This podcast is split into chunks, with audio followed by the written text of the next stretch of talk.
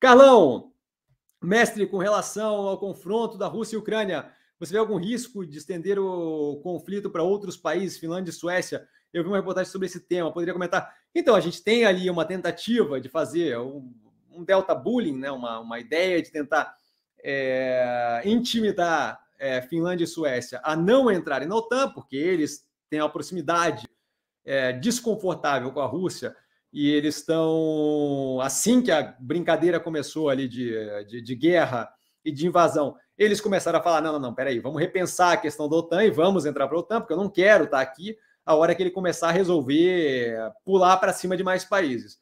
Então, assim, eu, a parte que me deixa um pouco mais tenso com relação à extensão da guerra não é essa parte da Finlândia com a Suécia. Essa parte eu acho que seria um delta ousado demais.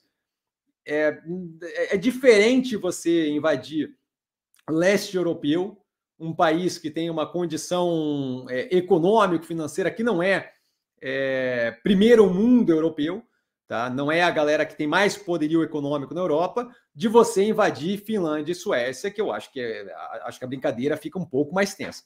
Tá?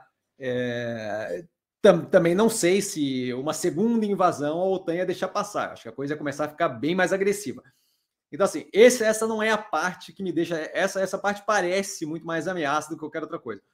A parte que me deixa um pouco mais tenso com a extensão da guerra é justamente o avanço que a, que a tropa russa tem feito com relação à cidade de Mariupol. A cidade de Mariupol criaria uma capacidade de invasão com anfíbios pelo, pela, pela região portuária ali, tá? de modo a ter uma unificação de várias forças russas.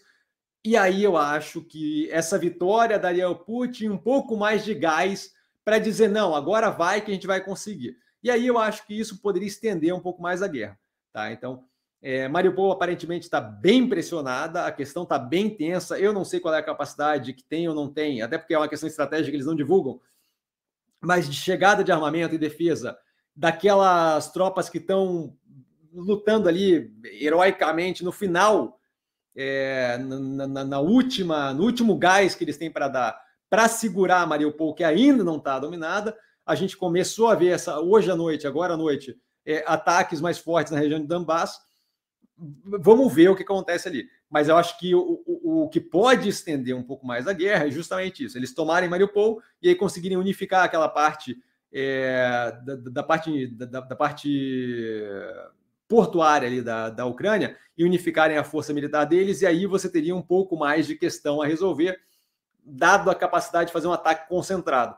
Tá? Mas eu acho que esse, isso é o que me deixa mais é um delta mais tenso com relação a esticar a operação, não a parte da Finlândia e da Suécia. Tá? Acho que essa é a mensagem que eu queria passar.